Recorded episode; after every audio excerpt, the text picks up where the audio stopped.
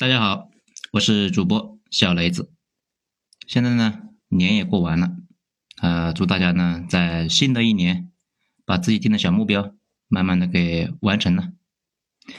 好，今天呢，咱们接着来讲二号头目的九编文集这里边的人生的三道窄门。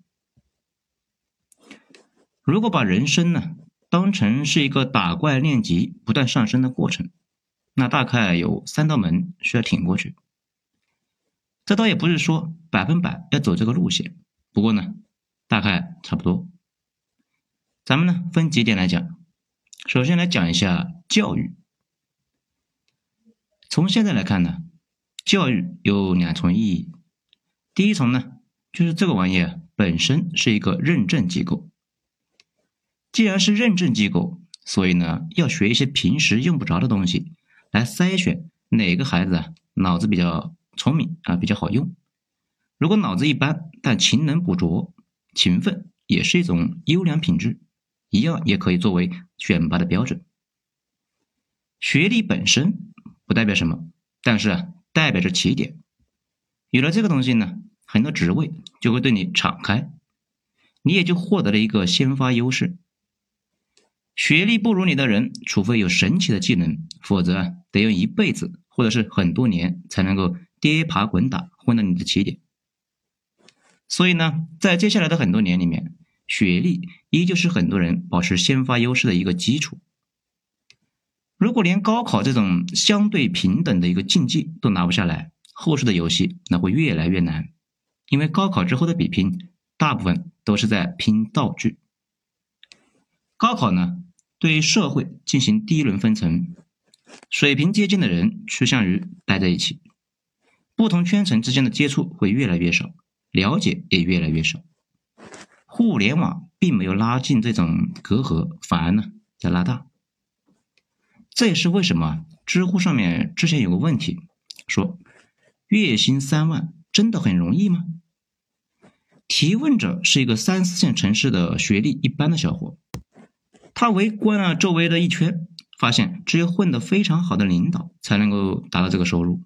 但是啊，平时看各个互联网的公司招聘，很多大学生一毕业就给了这个收入，这让他很迷茫啊。这个小伙的困惑，其实呢，就是我们这一节的一个核心。很多人一步顶别人十年，并不是他的岗位需要的技能有多么难，而是呢，他所在的行业本身是财富突出部。第一轮的简历筛选就把绝大部分人都给干掉了，这你说不公平啊？确实不公平。你说公平呢？那也公平。毕竟在招聘人员来看，学历的本质是眼前这个孩子过去十几年的一个总结的证明。你说他宁愿看一张有形的总结证明，还是愿意相信看不到的品质什么的呢？当然了，学历只是门槛的一种，还有更复杂的。大家应该看过那个《人民的名义》吧？那里面说，汉东省的官僚系统分成了两大派，一派是以政法大学毕业生为核心组成的政法系，一派呢是以领导秘书组成的秘书系。这以小见大，这种派系啊到处都是，因为小圈子认同是人的本性，几万年的部落时代留下来的习惯已经根植于人的基因里面了。人都会习惯性的加入某个小圈子来抱团取暖，小圈子里面的人呢，也倾向于给自己人来以帮助，以备将来自己需要帮助的时候有人来拉一把。很多时候啊，你的毕业学校也会形成一个天然的圈子，面试官是哪个大学的，他呢就倾向于哪个大学的人；项目组的组长是哪个大学的，他也就倾向于帮助自己的学弟学妹。这教育呢？还有一层意义，就是降低社会共识成本。正经知识越多的两个人坐在一起啊，对有分歧的问题一顿讨论，就不需要为一些基础性的东西重新解释。比如啊，你和人家聊《雪中悍刀行》，如果你没有看过这本书，那就没法聊。再比如呢，你从来没有用过矩阵工厂，就是 MATLAB，很多功能你都没法想象。那些搞科研的呢？也没法跟你聊，知识层次接近的人更容易达成最终的一个共识，而且随着知识水平的提高，人的脑子越清楚，越是可以被说服的。有事呢，双方一讨论，有道理的那一方胜出，而不是胡搅蛮缠，互相听不懂那对方在说什么呀。达成共识的目的不是为了聊天而聊得爽，而最终的目的是为了更好的协作。开展大型的项目最大的问题啊，就是沟通成本，因为里边几乎所有人都得不断的磨合，对一个目标形成共识，这不然就没法开展工作。而教育呢？很多时候就是给大家提供一种共同的知识地层，让你的大脑有条理、有基础，对一些基本原理有认同。这个时候啊，才谈得上协作、解决问题、创新什么的。如果我基本观念都不认同，那我就不知道能够创新出个什么东西来。现代社会呢，效率大大提升，就有义务教育直接否定了很多伪科学的功劳。读过书的人把万有引力。进化、热力学第二定律当成了常识，大家呢就没有必要再去纠结这些基本的原则对不对？可以呢直接在这些原则之上来解决问题。这就好像啊你平时用电脑，很少关心操作系统是怎么运行的一样，更不会去关心底层的驱动是怎么运行的。教育就是给大家装了一个一样的操作系统。比如呢，大家讨论一栋大楼的时候。商量的都是地基够不够稳，有没有人会买。那这个时候呢，你突然冒出一句：“哎，咱们盖的楼会不会惊到山神呢？”那这就没法讨论了呀。人家只能够是把你踢出去啊，继续开会，因为啊，你跟其他人的知识地层不一样，跟你沟通纯属是浪费时间。说到这里呢，就得解释一下博士跟普通人的差距在哪里。差距并不是知识量。尽管知识量的本身差距很大，最重要的一点是研究的习惯。碰上了一个问题啊，普通人可能是上百度查一下，那就完事了。了解了一个概况之后，对于大部分人来说啊，就满足了。如果碰上稍微一点复杂的问题呢，普通人想不出来，或者呢找不到解决的办法，那就束手无策了。但是受过训练的博士们更加习惯用多种的方法方式去深入把一个问题呢研究透，查期刊论文，查英文资料，总之要把问题彻底弄清楚。那正常人呢，一方面那也没有博士们那种习惯啊研究问题的一个心力，也没有那么强大的深入研究问题的工具库。工具库这个东西呢，越来越比人的本身更重要。正如美洲的印第安人就一直没有搞明白怎么冶铁，那那也就点不了轮子呀，直接就被锁死在了一个极低层次的一个状态。现代社会的人一天创造的财富超过过去的两千年，这不是因为进化出来了两千只手啊，而是拥有了越来越先进的复杂的工具，工具本身超越了我们自己。这大到空间站，小到给心血管做手术的纳米手术刀。还有很多不太明白的工具，比如积累下来的论文库、码农们的日常用的 GIT、视频剪辑完的一个最终切割，甚至呢，包括富人们经常玩的信贷，本质都是工具库里面的工具。随便学会一个先进复杂的工具，可能呢几个小时干的活，比没有工具的几年都多。事实上，很多问题没有相关的工具根本就无解，比如。富人们如果不玩信贷，那他们也就没法开展工作。不少一文不名的人，这个通过发视频成为了超级博主，这也是利用了互联网这个工具对自己的优势进行放大。前段时间呢，我看新闻里面说有两个年轻人学历非常低，但是参与了某重要的电影的后期特效制作，他们就属于没有学历，但是啊，给自己找了一个牛逼的工具。工具对他们完成了赋能。大家呢一定要记住一句话，别把关系给弄错了。你从互联网上学到的东西，掌握新的技能，学习新的东西，掌握新的技能，或者呢，互联网帮助你实现自我，那互联网是你的工具。如果只是在互联网上各种玩乐，花了自己的时间和金钱，却只得到了精神的满足，那你是互联网的工具。免费的江湖里，你就是产品。所以呢，教育有这么几个目的：第一，弄个文凭；第二，会使用几个先进复杂的工具。第三，掌握参与协作的基本知识。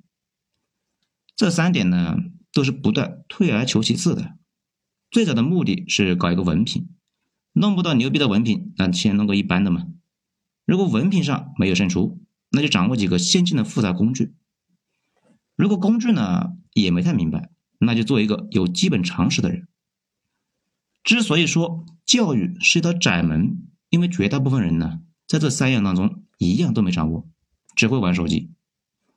问题是玩手机对他们呢，只算是消费品，算不上复杂的工具。绝大部分人在教育这道门上面就被碰的是头破血流。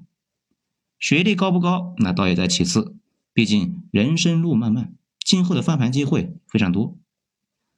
但是如果脑子从一开始就不太清楚，常识感太弱，总是在没谱的事情上面能拧巴，而且关键是根本谈不上理性，也没法被说服啊，或者呢太容易被说服，从来也没有主见，更不会去吸收新的东西，看到不理解的东西呢，都觉得是傻叉。工具库里面又只放了一把锤子，不用怀疑，人生掉坑里面了。为什么我们说要终身学习？不是因为知识有多值钱，而是说啊，把自己的脑子变成一个讲道理的、能够吸收新的东西的容器。这样呢，机会到来的时候，不是本能的去忽视，而是研究一下，咦，这个玩意到底是啥呢？就比如啊，我多年前接触比特币，第一反应就是啊，这玩意啊纯傻逼啊，都懒得去了解。现在呢，也没太了解。不过呢，开始认识到什么东西，如果都被我听说了。那它肯定不那么简单了，值得花时间去了解一下，哎，到底是个啥？所以呢，教育本身是一个人人经历的事情，但是只有极少数人能够真正的从中受益，这是第一道窄门。咱们再来说工作方面，人看着工作的时间很长，如果二十二岁大学毕业，六十五岁退休，中间隔着四十年。不过，真正的工作只有八年左右，七至八年之后，不是说你没工作了，而是说大局已定。越往后，能改变的概率呢，那就越低，一眼那就看到头了。这里工作呢有两种，一种是本身就非常的局限，上限不高，可能唯一的好处呢是看着稳定；另一种呢是看着不稳定，其实啊上限很高。如果你选择了第一种，那也没什么可说的，提前过上了老年人的生活。对于第二种来说呢，能不能升上去，往往是一种表象，比升迁重要的呢，其实是你到底适不适合这个体系，以及你对这个工作有没有热情。